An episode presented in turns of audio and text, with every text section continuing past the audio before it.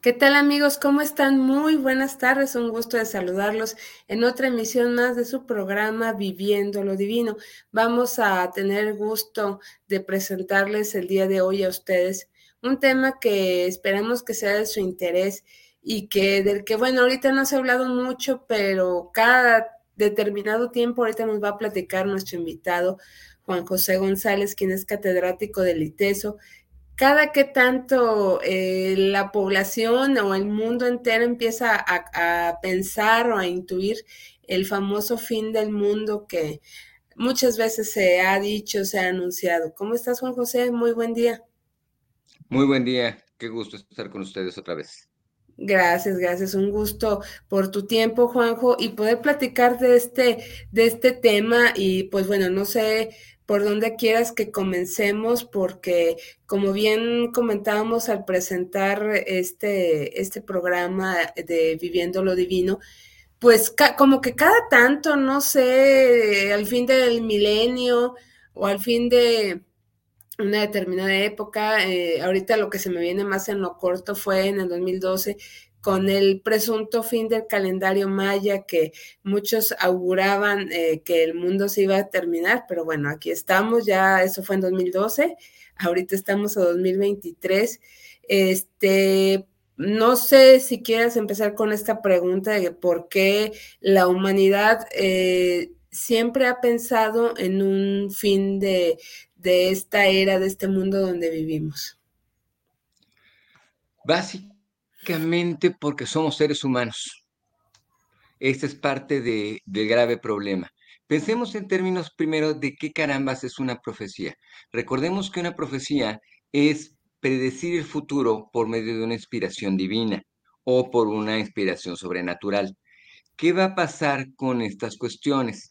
En, algunos espacios también podríamos definir a la profecía como una manera de interpretar el pasado para darle sentido al presente y entonces tener esperanza en el futuro, que sería una, una visión un poquito menos este, problemática.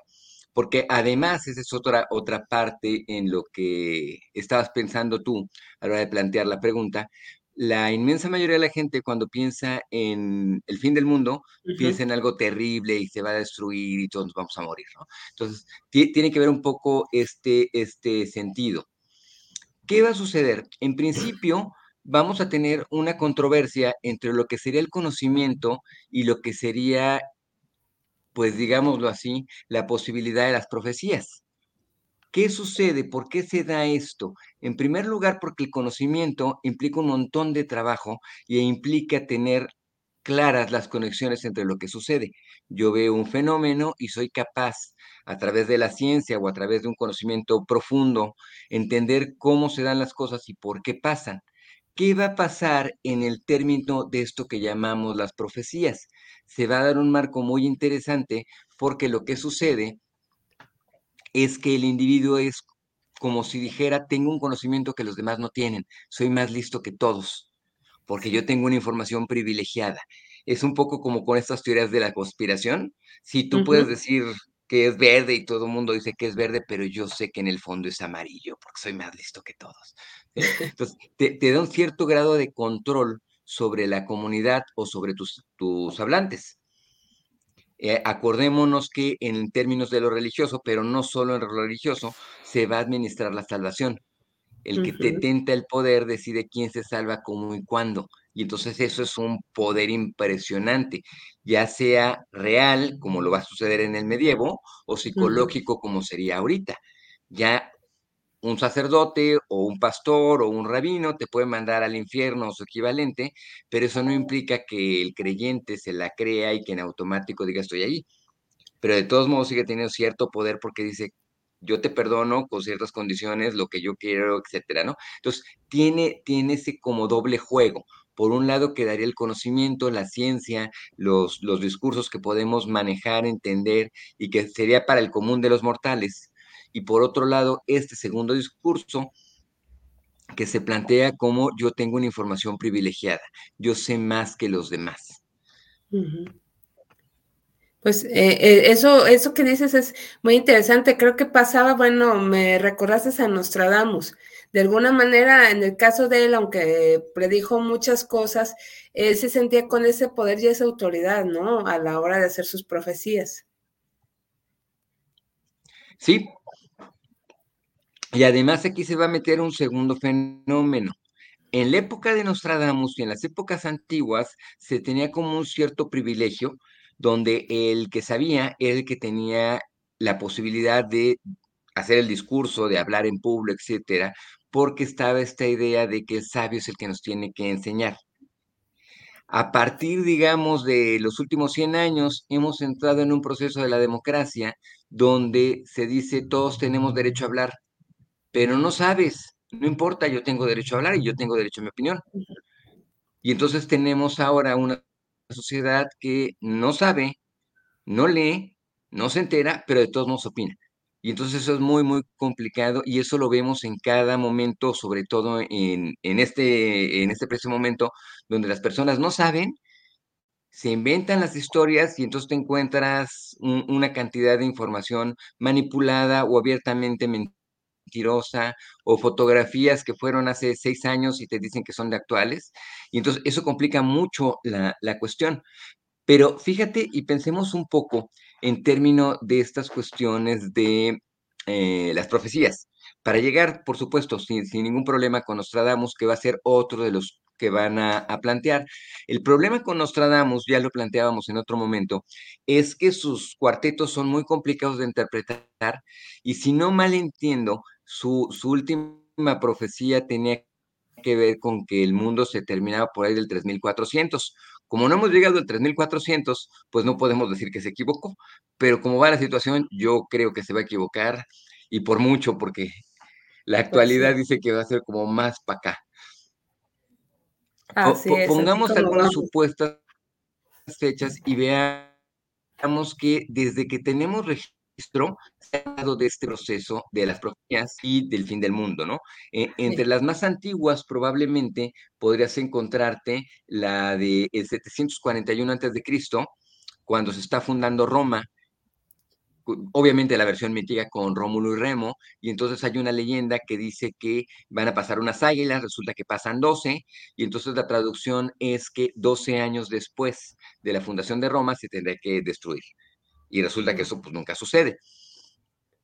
Existen otras más famosas, me voy para adelante y ahorita me regreso al tiempo pasado. En Inglaterra, para su Buckingham, tienen cuervos.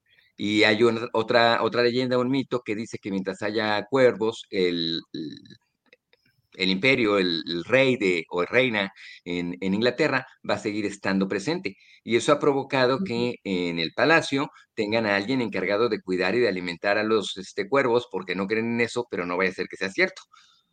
Pues sí. Piensan incluso En, términos bíblicos. Si no vaya a ser, ¿no? Este, para los que ubiquen un poco textos bíblicos, estoy pensando en Juan capítulo 21.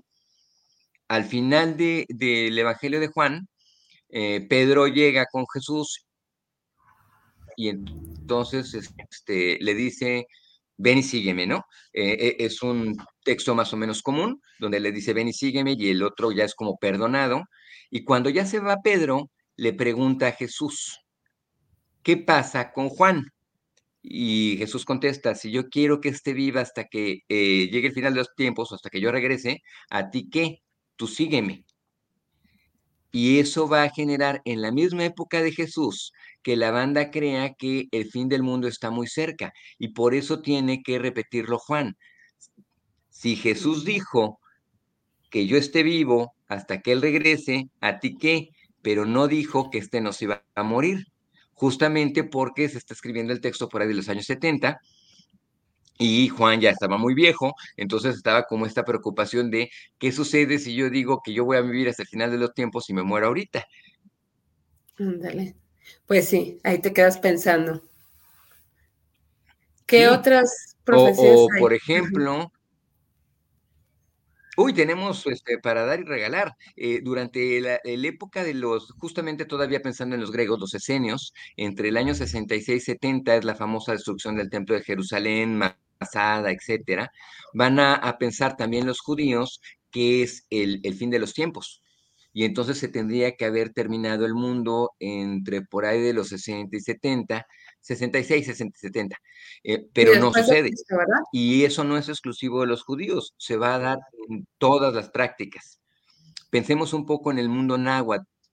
Si, si más o menos recuerdan nuestros este, oyentes esta idea de, de los calendarios, va a haber un primer calendario, no me lo acuerdo ahorita en orden, pero creo que el primero es este el sol de agua que acaba destruyendo todo y, entonces se convierten en changos y chalala y vuelven a construir un mundo. Se termina este sol y entonces se, se destruye por viento y luego por tierra y luego por fuego y estábamos viviendo el quinto sol aproximadamente muy cerca ya de la llegada de los españoles, 1531. ¿Qué va a suceder? Que cuando llegan estos y conquistan, habrá la, parte, pues digamos, gobernante, los nobles, que van a decir, sí, efectivamente, el quinto sol se destruyó, perdimos. Van a estar toda la banda que, que era pobre, que era campesina, etcétera, que va a decir, no, pues nosotros seguimos. Por lo tanto, tampoco hay esta destrucción del mundo ni demás. Y lo va a ver en el mundo maya. No sé si lo, recordarás, pero también pensando en términos de, cuestiones bíblicas, hay una frase en el Apocalipsis que dice que a los mil años de, Jesús iba a venir el juicio, iba a venir el, el hombre, bajaría para juzgar vivos y muertos. ¿Qué va a suceder cerca del año 1000? Que hay una tremenda crisis porque es que ahí viene Jesús. Y en aquella época sí se la creían a pies juntillas. El tremendo problema para muchos de los teólogos cristianos después del año 1000 es cómo justificamos que se iba a destruir el mundo y que no se destruyó. Y entonces tienen una idea bastante extraña que es cómo va a venir Jesús si hay un chorro de infieles. Ya había empezado desde algunos añitos antes la reconquista de España por esta misma visión, cómo es posible que la España tan católica tenga musulmanes y que se van a echar casi mil años. Estamos hablando desde Sancho el Mayor, la época del Cid campeador, y terminarán la reconquista de España hasta los reyes católicos. Entonces, ellos tenían como esta idea de no, no, Jesús no puede venir hasta que España sea católica, ¿no? Pero en ese mismo proceso vienen un, un montón de problemas sociales y culturales, por un lado, por otro lado, un gran desarrollo de tecnología, estamos en la parte ya casi saliente de, la Edad Media, y una tremenda capacidad de discusión y de, y, de disculpa, porque muchos teólogos van a insistir, insisto, en el año 1000 como el fin, y después le mueven la fecha. No, no, no es que no es el año 1000, es el 1033 porque no es del nacimiento de Jesús, sino de la muerte de Jesús. Luego, no, no es el 1033, es que es el 1080, porque quién sabe quién no hizo no sé qué cosa, y vamos, vamos dándole más tiempo al proceso.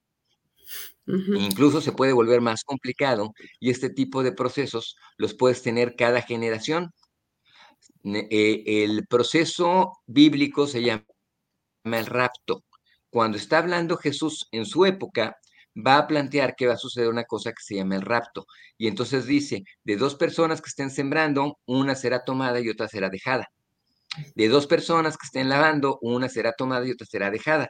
Y entonces no habla propiamente del fin del mundo, sino la separación de los buenos de los malos.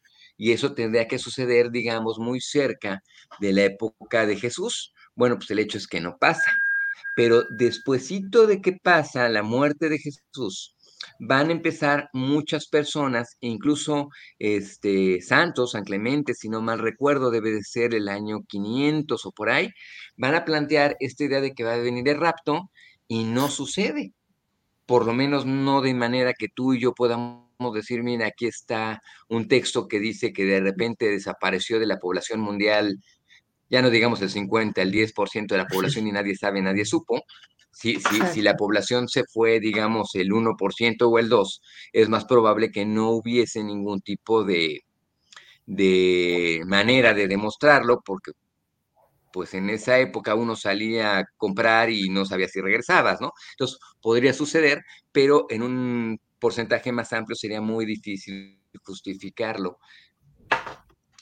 ¿Qué sucede entonces? Que hemos estado teniendo un montón de ideas que nos plantean que va a venir un juicio, que se va a terminar, chalala, y a la hora final esto no sucede.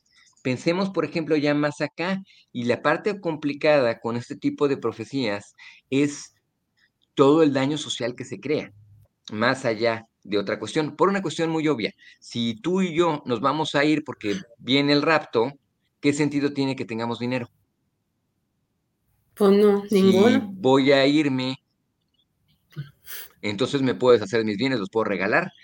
El problema es que si el rapto no sucede, pues ya me quedé en la calle.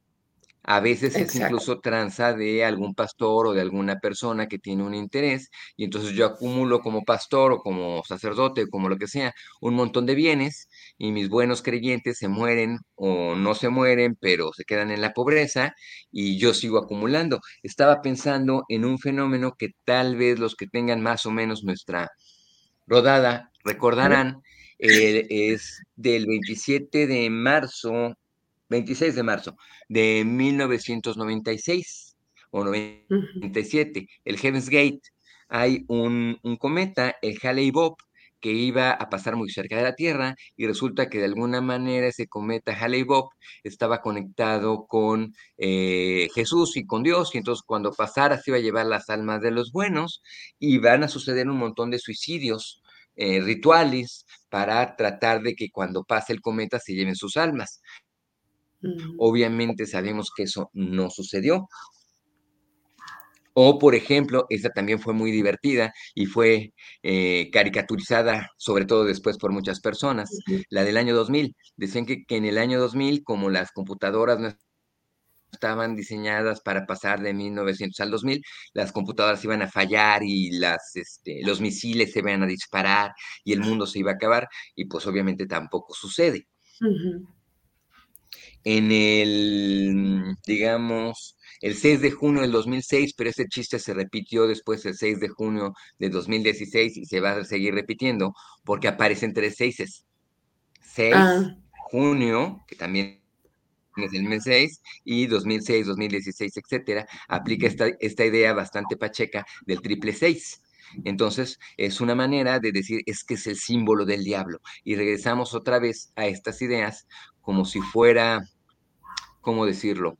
Eh, una caricatura del evento. Y entonces, como aparecen los tres seises, y nuevamente yo soy bien listo, yo sé que va a aparecer el diablo. Y habría que distinguirlo, insisto. Una cosa es que pensemos en el final de una época, una cosa es que pensemos en un evento donde la divinidad va a venir a hacer una especie como de juicio, de una especie de limpieza y destruir el planeta. Son cosas diferentes, pero que a veces con mucha facilidad podemos eh, mezclar. Lleguemos ahora a esto que planteábamos del mundo maya.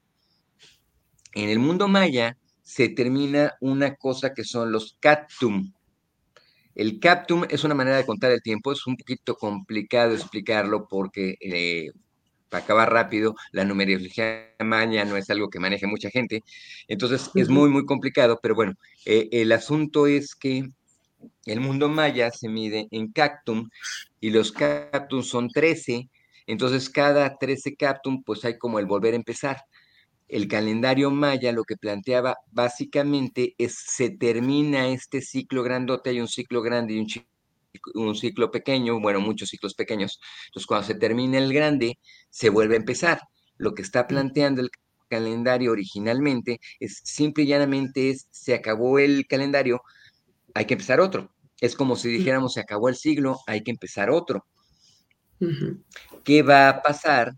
Que va a haber quien lo interprete como el que se va a destruir el mundo. Va a haber quien lo va a interpretar como un cambio de mentalidad.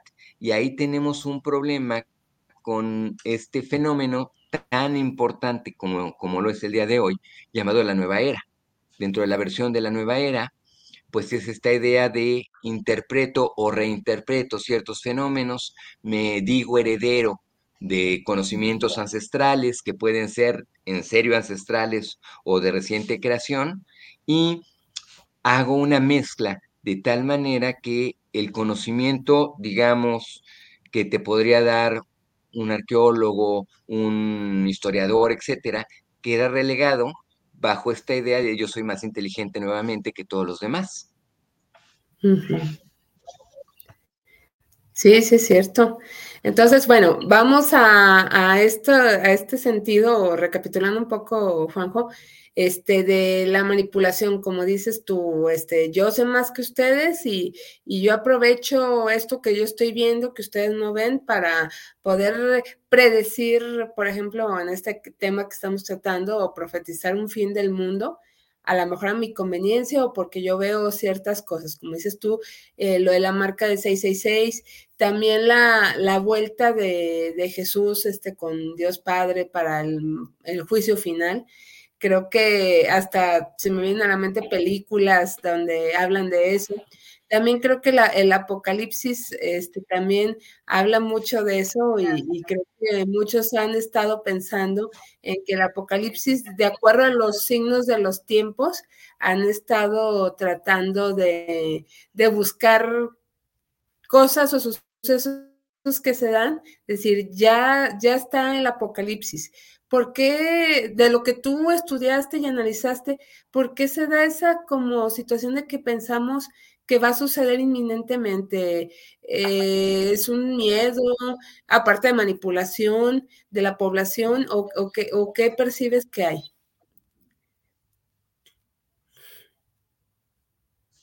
Bueno, son, dos temas diferentes, pero pe pensemos en esto que planteas este, al final como, como principio. Eh, Nuevamente, porque somos seres humanos. Imagínate qué, qué problemón tenemos como seres humanos. Somos parte de la biología y somos parte de los mamíferos. Habrá quien se me ofenda, pero no lo digo yo, lo dijo Darwin y después se ha repetido muchísimas veces. Somos básicamente simios. Somos parientes del chimpancé y somos 99.7 genéticamente hablando o más idénticos a un, a un chimpancé. ¿Qué sucede? Que para algunas personas pues esta idea de decir yo soy un animal, yo soy un mamífero, les parece ofensivo, como si fueran eh, punto y aparte. De ahí viene un poco o un mucho, la idea es platónica más que bíblica, eh, la idea de una alma.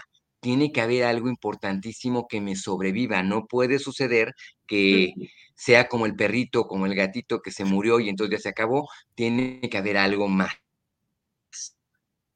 Ya ahora inventamos que también los perros y los gatos tienen alma y nos visitan y se van al cielo, pero bueno, cosas más complicadas de la época contemporánea.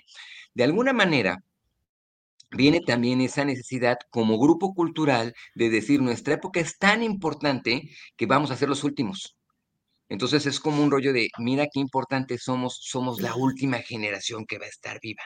Y de alguna manera le atinan por dos razones simbólicas muy importantes. La primera es es yo me voy a morir. Cuando yo me muera, por lo menos para mí, todo el mundo va a desaparecer, va a ser Entonces, efectivamente, con mi, con mi muerte se termina el mundo, se termina mi universo, cuando menos. Pero la segunda, que otra vez es más comunitaria, es que también se va a destruir todo, comillas, comillas, cuando, cuando se termine nuestra generación. Por ejemplo, no, nosotros cuando éramos muy jóvenes o cuando somos un poquito más jóvenes, pues teníamos un mundo de ver, un modo de ver el mundo, eh, música, comida, este, lugares, etcétera. Y en la medida en que vamos envejeciendo, vamos viendo cómo eso se destruye. Y entonces pasas y, regresas, digamos, a el lugar donde viviste con la infancia, con los hijos, con los sobrinos, con quien sea, y dices, ay, aquí estuvo la escuela donde yo estudié, pero ya no está ay, cuando yo tenía tanto tiempo nos íbamos al cerro y nos pelamos con el diablo, o lo que prefieras, ¿no? Cada, cada generación va recuperando sus mitos y reconstruyéndolos. Entonces, ¿qué sucede? Que cada vez que va pasando el tiempo, nos sentimos menos conectados porque ya no es mi época. E incluso muchos lo decimos así. En mi época sucedía tal cosa, no sigo vivo, por lo tanto esa también es mi época. Pero ya no me siento tan conectado porque ya no soy tan joven, porque las luchas de los jóvenes ya no las entiendo, o de plano digo, eh, están peleando por cosas que no tienen ningún sentido, porque ya no estoy tan cercano, por ejemplo, en la tecnología, y entonces me voy despegando, voy diciendo como que esto ya no es para mí. Entonces, en ese sentido, psicológicamente sí hay una destrucción y sí hay una necesidad de decir, se acabó el mundo como yo lo conocía. no es que físicamente realmente se destruya. Por el otro lado, lo que planteabas acerca del Apocalipsis, el Apocalipsis no es, a pesar de lo que podría parecer, un texto sobre la destrucción del mundo y del mundo futuro. Es una carta padrísima, pero hay que entender los símbolos donde se habla de esperanza. En el momento en que se está escribiendo el Apocalipsis, que es entre el año 70 y el año 100, está, pues entre otras cosas, la persecución de los cristianos por Roma. Y entonces está esta gente que está siendo perseguida, que está siendo asesinada, etcétera. Lo que se hace son escribirse cartas, por eso empieza con, con las cartas a las diferentes comunidades, para decirles, a ver, en este momento tú estás siendo perseguido, te está yendo muy mal, lo entiendo perfectamente, pero, y eso, es muy importante, tu dolor actual no va a ser un, un dolor sin fin, se va a acabar. Y número dos, tu dolor, tu sufrimiento no es estéril, va a ser útil para que en el futuro tus hijos, tus nietos, etcétera, puedan ser buenos cristianos y pueden vivir en paz. Entonces no es una carta de la destrucción del mundo, sino una carta en clave para que no pudiera ser destruida o, este, digamos, em, entendida por los enemigos de los cristianos y que les puede dar esperanza. Eso es lo que va a generar incluso, por lo menos de acuerdo con los historiadores que, tenemos por ahí, que cuando llegaran algunos eh, cristianos al, Coliseo o, o, al circo en Roma y les aventaban a los leones o cualquier otro animal para que los matara, estos cuates recibían la muerte cantando. Imagínate el, tremendo nivel de fe que les daban sus, este, sacerdotes o, sus eh, guías en ese momento, que era, tú te vas a morir, pero ahorita llegas al cielo y te toca este VIP y vas a ver a Jesús. Y, ¿Mandé? No, sí, continúa, continúa, sí. Es que me lo estoy imaginando. No, no te escuché. Que me lo estoy imaginando, como lo ah, describes. Ah, ok. Sí, continúa. Bueno, eh, eh, entonces es, un fenómeno que, tiene esta, esta cuestión de, de mucha emoción que está diciéndote, eh, obviamente insisto en numerología, en, nombres claves, etcétera, mira, este es Nerón, esto es este, los que se van a salvar, que vamos a hacer todos, todos los, que lo decidamos, por supuesto. Eso va incluso a, generar después ciertas ideas dentro de, lo que hoy llamaríamos misa, que en realidad es una celebración, pero bueno, eh, que es este rollo de tomar y comer, porque por este se van a salvar todos. Después se modificó muchos, porque es esta idea de solo se puede salvar aquel que decide aceptar la salvación como regalo de Dios. Pero en principio era esta idea de todos vamos a entrar, hasta los más, este, eh, no sé, pecadores o hasta los más malvados, porque el amor de Dios es tan grande que nos va a salvar, entonces ten fe. En una versión original muy, muy de la época de Juan, eh, el grupo que forma Juan no va a querer eh, confesarse porque la idea de la confesión era una sola en la vida. Y entonces los, los seguidores de Juan decían, tenemos un miedo espantoso, carnal, ¿qué sucede si me confieso ahorita y mañana cometo un pecado y después me muero, me voy a ir al infierno? Y entonces van a retrasar todo lo posible la posibilidad de la confesión para poder irse al cielo súper eh, blancos y puros. En otras comunidades se van volviendo más flexibles y entonces te dan chance de que te confieses varias veces durante la vida y entonces eso va a relajar mucho más a las comunidades. Ya no tengo que vivir con la pesadez de que el mundo se va a acabar en este momento, de que yo me puedo morir y que me voy al infierno, sino que puedo ir haciendo como pequeñas confesiones cada X tiempo y entonces me mantienen, eh, por decirlo así, cerca de la salvación y cerca de este rapto, sin que me tenga que preocupar demasiado por ello.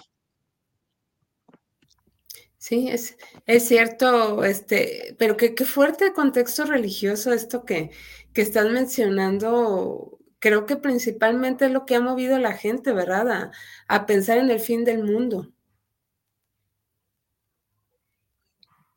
Sí, en muchísimos sentidos. Lo que pasa es que nuevamente, cuando tú como comunidad o como, como grupo social no tenemos explicaciones, es mucho más fácil darle credibilidad a aquel que eh, te cuente una posibilidad. Pienso, por ejemplo, eh, en esto que está sucediendo y que es una bronca en, en, este, en Acapulco. Llega Otis y destruye el puerto. ¿Qué va a suceder con un chorro de personas en los primeros momentos, digamos en las primeras 24, 48 o probablemente incluso una semana, que tienes problemas de comunicación y no sabes qué está sucediendo con la gente que está allá, sobre todo si tienes familia. Eso debe ser tremendamente angustiante. ¿Qué sucede? Que puede llegar alguien y te dice, no, es que yo tengo una información privilegiada. Yo sé que, eh, me estoy inventando el asunto, la Guardia Nacional está matando a la gente. ¿Qué sucede? Frente a la no posesión de información, puedo creer este tipo de cuestiones y entonces tengo una interpretación totalmente absurda de la realidad. ¿Qué va a suceder? Pues en la medida en que las comunicaciones se restablezcan y ya tengamos información ahora sí de primera mano, demás, pues resulta que mis parientes aparecen o ya puedo ver imágenes del puerto y, y la cuestión se va como normalizando. Pero este proceso, insisto, es muy común eh, para los que no sean de México les va a costar un poquito más entender el chiste, pero los nacionales tenemos eh, una modificación al mes de septiembre y entonces hablamos de septiembre, porque en septiembre a fuerzas tiene que temblar, como si fuese algo em, pues digamos, como si el universo planeara y dijera en septiembre tiene que temblar porque es septiembre, ¿no? Lo cual es un absurdo. y si tú le preguntas a alguien que estudie sismos, te va a decir, no se puede predecir, no hay ninguna manera. En el año hay temblores todo el tiempo, no podemos definir eso. Pero después del último temblor, que fue hace unos cuantos añitos, más o menos decente y fuerte, porque esto casi, casi cada mes, este, digo, cada año tenemos un chorro de temblores y en septiembre y en otros, eh, estaba incluso la, la, voz popular exigiendo que se hiciera un estudio para averiguar por qué el 19 de septiembre tiene que temblar. Y pues toda la banda científica decía, gracias por participar, pero lo que están planteando no tiene ningún sentido. O sea, no hay manera de predecirlos, no hay ninguna manera para decir el universo o, o la Tierra de manera consciente quiere temblar el 19 de septiembre. Nos parece raro, sí, puede tener ciertas características que nos haga pensar, sí, pero nuevamente sería tal vez la expresión a la mexicana de una golondrina no hace verano. El que yo vea un fenómeno no me implica necesariamente que eso se convierta en una regla. E incluso en el máximo absurdo, tú y yo vemos todos los días salir el sol, que en realidad no sale, nuestro planeta da vueltas, pero bueno, la idea es esa. ¿Qué sucede? Que no importa qué edad tengamos, no importa que yo lo haya visto mil veces o diez mil, no hay manera de que yo parta de la idea de que yo vi el sol salir ayer y lo vi salir hoy a que vaya a salir mañana. ¿Por qué? Porque pueden suceder fenómenos astronómicos que yo no controlo, que yo desconozco, y podría llegar, digamos, un, asteroide al estilo de los dinosaurios y destruyó la civilización como la conocemos, y por lo tanto para mí, para la humanidad ya no salió el Sol porque se destruyó el planeta, pero podría explotar el Sol y entonces ya tampoco salió el Sol. No hay posibilidad de hacer la conexión de la experiencia personal y llegar a las conclusiones lo que tú y yo planteamos es una cuestión de costumbre. Ayer salió el sol, hoy salió el sol, hace un año salió el sol, por lo tanto la costumbre me indica y es una creencia que conecto con mi costumbre para decir mañana va a salir el sol. Sí. Y eso me da la suficiente fe y la suficiente fuerza para poner el despertador y planear qué demonios voy a hacer mañana. Si tú y yo dijéramos ya, el mundo se va a acabar, nuevamente, ¿qué sentido tiene eh, juntarnos o platicar o cocinar? Porque el mundo se va a acabar. Sí, sí es cierto, es como un temor. Y, y, oye, en la actualidad, ya con tantas guerras, Palestina, este, por los rusos, ¿es contra Croacia o Ucrania? Ya me hice bolas. Ucrania. Ah, ok. Este, ¿cómo, ¿Cómo visualizas tú que serían las profecías actuales del fin del mundo, va a haber o no va a haber, porque también se hablaba en su momento de la Tercera Guerra Mundial, eh, pues que no ha sucedido y según recuerdo, ahí han pasado muchísimos años de esto. Pues no, no son tantos. Este, eh, el problema finalmente tendrá que ver desde dónde lo estamos leyendo. Si hablamos de guerras mundiales y yo te digo que en una guerra se van, pues pongamos a Palestina, me gusta la idea. A Palestina y se van a pelear de un lado España, eh, Inglaterra, Francia, eh, Sicilia, y, del otro lado está todo el mundo árabe, lo que hoy día sería este, el Imperio Otomano, bueno, eh, este, perdón, me, equivoqué de época, pero bueno, lo que sería el Imperio Otomano, lo que actualmente es Irak, Irán, etcétera, tú y yo podríamos decir, eso tiene que ser una, una guerra mundial. Y no, estaba pensando en las cruzadas. ¿Qué sucede cuando tú y yo planteamos, digamos, la Gran Guerra, la Primera Guerra Mundial, para entender de qué carambas estamos hablando? Tampoco estamos hablando de una guerra mundial. Eh, entra así el Imperio Otomano, entra lo que hoy día es Italia, entra el Imperio Austrohúngaro de un lado, y del otro lado queda Francia, este, Inglaterra, etcétera, y al final van a entrar los Estados Unidos, pero México y de México para abajo no entra en la Primera Guerra Mundial. Entonces, básicamente el continente solo van a ir los Estados Unidos y Canadá, que tiene su relación con el Imperio Británico. Prácticamente las guerras en, en África son de conquista y son de corte más colonial, porque Alemania e Italia tienen que aprovechar para quedarse con algunas colonias. Australia manda algunas tropas, pero insisto, también es por su conexión con, con Inglaterra y unos pequeños ahí pleitos entre Japón, China, etc. Entonces, ¿qué tan guerra mundial es eso? No me queda tan claro, pero podemos aceptarla. Estamos hablando del, del 14, cuando empieza la Primera Guerra Mundial. Pasan unos cuantos añitos y en el 39 empieza la Segunda Guerra Mundial que terminará en el 45 y se da más o menos la misma situación. Son básicamente una guerra europea con algunas guerras de conquista todavía en, en, este, en África. Eh, los americanos participamos poquito, sí, Argentina mandó un barco, el Escuadrón 201 de México, pero no es tan eh, todo el mundo. De ahí para acá han pasado otros 40, 50 años, podríamos empezar a pensar que podría haber más de estas guerras. Y nuevamente tiene que ver con la definición de qué estamos entendiendo por una guerra mundial. Cuando empezó la guerra, digamos, y es terrible con lo que hoy es la ex Yugoslavia, más se tardó en empezar la guerra que los europeos decir no nos vamos a meter y eso ya es ex Yugoslavia, no nos interesa. En las guerras como Vietnam, que empiezan primero los franceses y luego están los, los norteamericanos, vamos a poder plantear también estas ideas. Pudo haber llegado todo el mundo, pero no se dio tanto por esta idea de la Guerra Fría. Ucrania y este, la URSS están teniendo un problema geopolítico. Rusia está tratando de defender su frontera porque no quiere que si existe una guerra más fuerte puedan llegar fácilmente a su frontera. Y entonces ahí fíjate cómo acaba siendo una cuestión de este poder, geopolítica. Más allá de quién pueda tener o no la razón, los ucranianos pues pueden aliarse con la OTAN y decir queremos ser de la OTAN, queremos estar del lado de Estados Unidos, mientras el enemigo eterno, insisto, más por la eh, Guerra Fría que por otras razones, son los rusos. Entonces los malos tienen que ser los rusos. Pero, digamos, cuando llegó la vacuna, muchísima gente iba a decir justamente ese mismo rollo como si las vacunas fueran una cuestión geopolítica.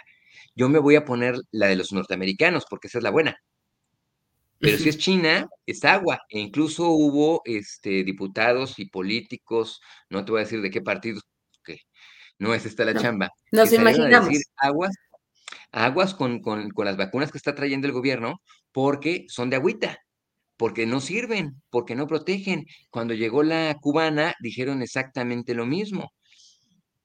Entonces tenemos una cuestión de este estilo. ¿Qué pasa cuando te vas al, eh, al conflicto actual Palestina con, con Israel, es increíble que desde el 47 se plantea la admisión en la ONU de Israel, que es un territorio en ese momento muy pequeño, pero a los palestinos que son los que viven ahí, es lo que aparecía en los mapas, no les niegan, no, no les permiten, perdón, la incorporación como, como país y hasta el día de hoy Palestina no es reconocido como país.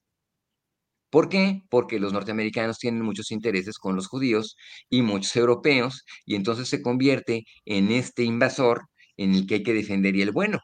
Y hoy día ves cómo eh, eh, tenemos un problemón al estilo de lo que sucede en Gaza, donde más de un millón de personas están siendo literalmente masacradas, donde más de la mitad de la población es este, menor de edad, porque es una población muy joven, porque cuando ves el número de muertos oficialmente, según los judíos, este, combatientes, más de la tercera parte son mujeres y más de la tercera parte son menores de edad. Y ves los bombardeos en hospitales, en mezquitas, en templos, y dices, ay, qué complicado. Sin embargo, hay un discurso de decir, son los buenos. Y nuevamente te metes en una bronca de profecías. Está toda la visión sionista donde los, los sionistas dicen, ese territorio me lo dio Dios, tengo yo aquí el título de propiedad, tú no lo puedes ver, pero yo lo tengo.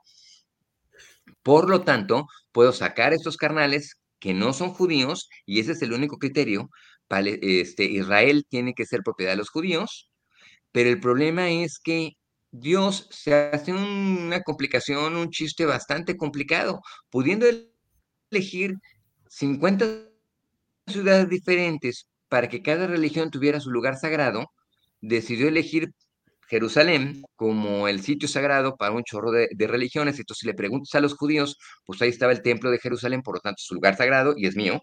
Si le preguntas a los cristianos, ahí murió Jesús, por lo tanto es mío. Y cuando estoy diciendo cristiano, estoy hablando como de 50 o más grupos. Este, si le preguntas a los Bahá'í, te va a decir, es un lugar sagrado. Si les preguntas a los musulmanes y todas las versiones del Islam, te van a plantear que es propiedad privada. Y entonces, por lo menos simbólicamente, se vuelve un pleito.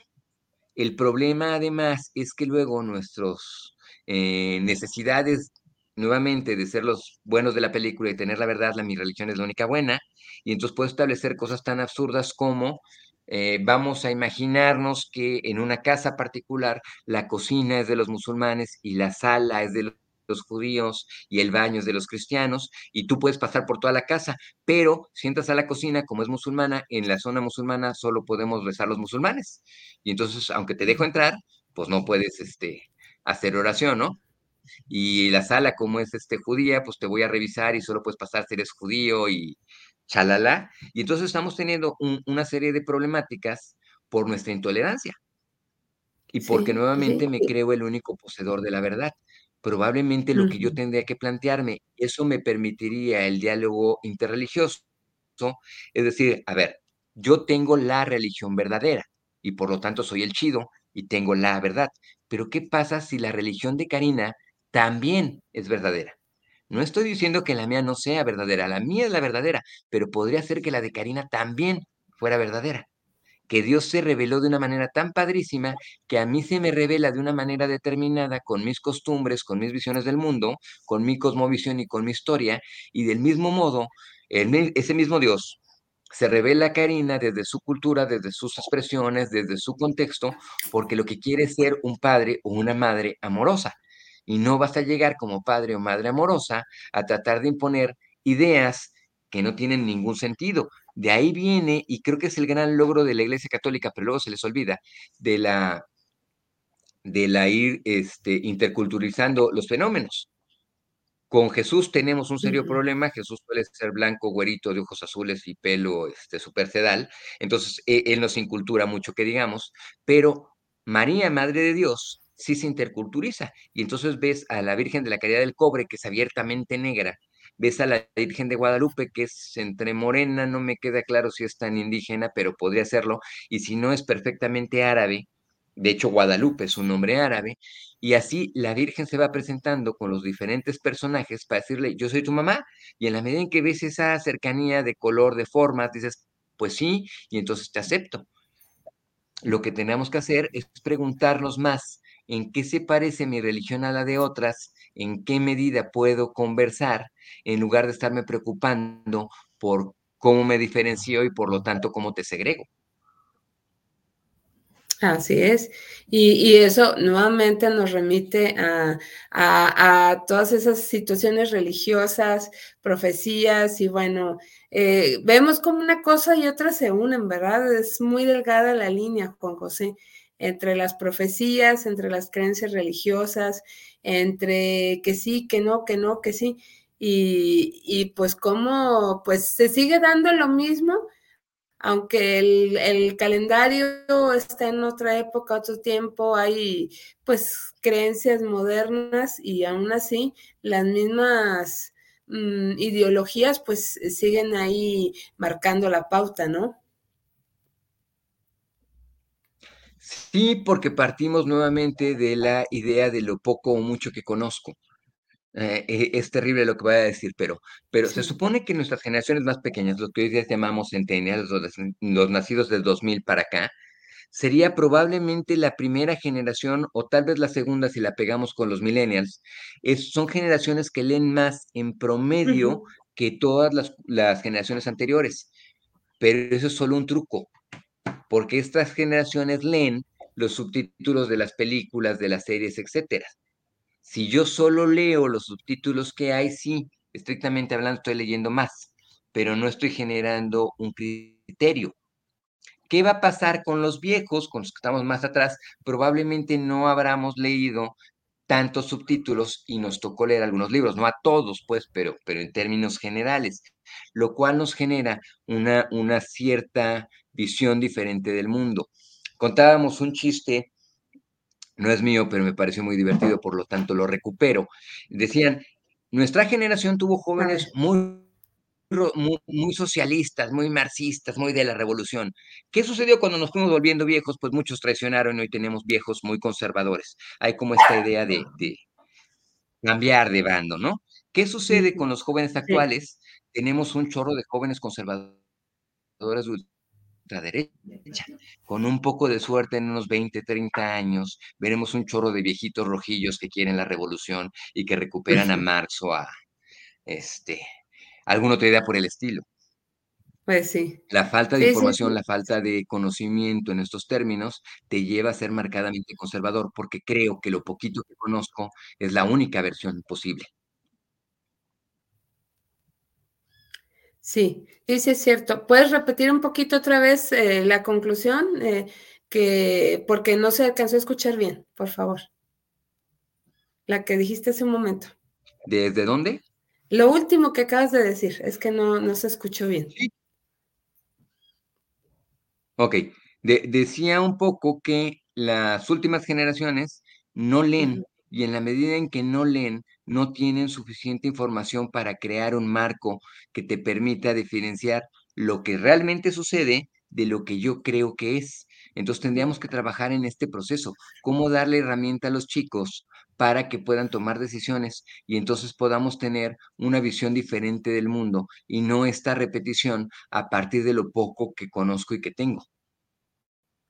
Cierto, cierto, y necesitamos formarnos más, este, tener criterio, educarnos, y como dices tú, leer nos abre esas ventanas de, la mente, este, pues eh, leer noticias, este, leer sobre diferentes temas, nos va a abrir la mente y nos va a dar criterio para conocer y tomar buenas decisiones y que no venga alguien al rato diciendo, sí, yo soy tal vidente o yo soy tal profeta y, digo que el, mundo se va a acabar en tal fecha o digo que va a pasar esto y no la vamos a creer y al rato vamos a andar creyendo todavía eso. Ahorita se me viene a la mente que todavía no han sucedido los famosos tres días de obscuridad que por ahí religiosamente hablaban que tenías que tener tus cirios benditos porque no iba a haber nada y que hasta te iban a tocar a la puerta y que iban a ser este, eh, demonios que te querían tentar, etcétera. Entonces, pues sí,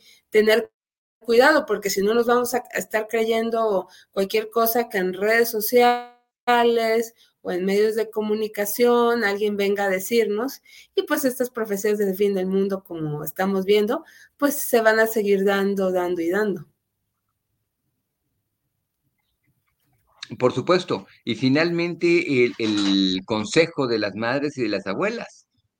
No le creas a cualquiera, pues pregúntate qué está sucediendo, no seas crédulo, mijito. Pregúntate si lo que te están diciendo realmente tiene sentido, si realmente es para mejora, si hay algún tipo de demostración en lo que tienes aquí. Y si no, pues con la pena, pero dame pruebas para que te crean, ¿no? Que es la base fundamental del pensamiento científico. Necesitas decir algo, demuéstralo. Y si lo puedes demostrar, le entramos.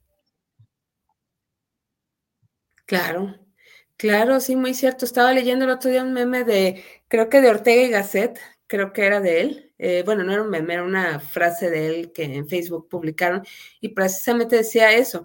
Eh, decía, lo voy a parafrasear porque la verdad no recuerdo, no recuerdo bien cómo decía, pero hablaba algo así que dice, si alguien te enseña algo, ok, apréndelo, pero aún así que esa persona te enseñe, lo genial sería que esa persona te enseñe a cuestionar lo que estás aprendiendo, porque si aún así de lo que te enseñan no todo es correcto, no todo es verdad, pues ahora sí tú vas a aprender a discernir y a tener un criterio para saber si eso que te están diciendo es correcto o no, o si te genera una inquietud, investigar para, para creerlo o para decir, no, no me no estoy totalmente de acuerdo a esto que esta persona me dice que es verdad o que es la realidad.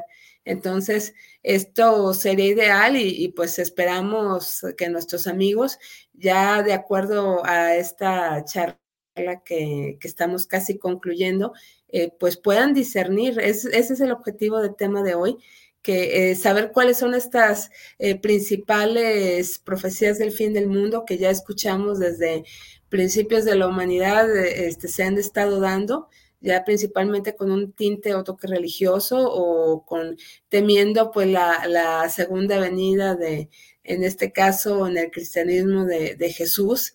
Eh, y también pues eh, pensando en que ciertas situaciones catastróficas nos dan pie a pensar esto de que puede venir, pero bueno, aquí seguimos. Este, afortunadamente, estas generaciones y pues bueno, por algo debe de ser y pues hay que, seguir y estar comprometidos con, con, este medio ambiente donde estamos y, y, pues también porque se va a acabar el mundo, Juan José, eso sí, no podemos negarlo, si no lo cuidamos, ya nos estamos yendo un poquito a lo ecologista, pero si no cuidamos el, agua y los recursos naturales, pues igual no es profecía, pero se puede acabar el mundo porque al rato no vamos a tener este, esos recursos. E incluso puede ser más dramático. No se va a acabar el mundo, el mundo va a seguir aquí. Se va a acabar el mundo como lo conocemos, se va a acabar la vida de los humanos. No, no, estamos haciendo nada por la ecología, por el mundo. Estamos haciendo cosas para que nuestra especie siga estando en este planeta. Pero el planeta como tal con nosotros o sin nosotros va a seguir. Han habido cuando menos seis grandes extinciones y eso es lo que nos ha traído a nosotros aquí. Entonces, no es una, una cuestión nada más de buena hondez, de decir vamos a cuidar las plantas, este, los animalitos, es por nuestra propia supervivencia. Y básicamente lo que acaba de ocurrir en Otis se, se interpretaba por parte del problema del calentamiento de los océanos.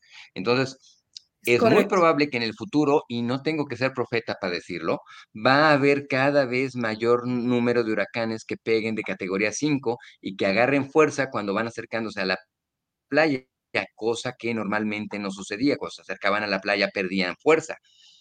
Pero insisto, no tiene que ser uno mago. En este momento tienes el mayor desplazamiento de humanos por causa del agua, ya no por guerras significa que si no cuidamos los recursos y si no hacemos cosas, lo más seguro es que mm, a lo mejor en una, dos o en tres generaciones ya no haya humanos en este planeta. Sí, este es un llamado, se oye muy catastrófico, pero la verdad es un llamado a todos los que nos escuchan, a todos los, que nos ven, a, a crear esa conciencia, es decir, a lo mejor no una guerra, no, no otra situación este, entre naciones o pueblos, sino más bien el propio planeta, como bien dijo Juan José González, se, se, va, se le van a agotar los recursos y ahí sí, a lo mejor nos vamos a estar peleando por ellos, entonces no va por ahí. Ojalá que también pudiéramos tener esa conciencia al respecto. Y pues no sé, eh, Juanjo, si quisieras agregar algo más o, pues ya hacer una pequeña cierre o conclusión de, de este tema de las profecías del fin del mundo, por favor. Sí, yo creo que la chamba de la ciencia tiene que ver con generar mucho más que crear cosas, tiene que ver con generar marcos de pensamiento que le den sentido a los fenómenos físicos. Si no tenemos un marco científico que nos permita entender los fenómenos, entonces corremos el riesgo de tener que aceptar el que nos cuenten otros, que puede ser con muy buena intención, que puede ser con un gran sentido de, de comunidad o de vida, pero que puede ser también tremendamente manipulador. Entonces, creo que tendríamos que trabajar, insisto, en crear marcos que nos permitan entender los fenómenos de manera lo más clara posible. Ya hoy día, con la información que tenemos, se puede, por lo menos, empezar a hacerlo. Así es, entonces, pues te agradecemos muchísimo tu tiempo a ti, Juan José González, como catedrático del ITESO, por haber eh, platicado con nosotros sobre este tema de las profecías del fin del mundo. Muchísimas gracias por tu participación y pues esperamos, amigos, que este tema nos deje una reflexión eh, sobre el tema y hacia dónde va la humanidad con nuestras acciones que, que estamos teniendo ahorita. Y pues nos despedimos y reitero el agradecimiento, Juanjo, gracias también a, Israel Trejo por las facilidades prestadas para la grabación de este programa. Y pues su amiga y servidora Karina Rivera se despide, que tengan un excelente día, tarde, noche, en la hora o en el momento o lugar donde nos estén escuchando o viendo. Y pues seguimos en otra emisión más de su programa Viviendo lo Divino. Hasta luego.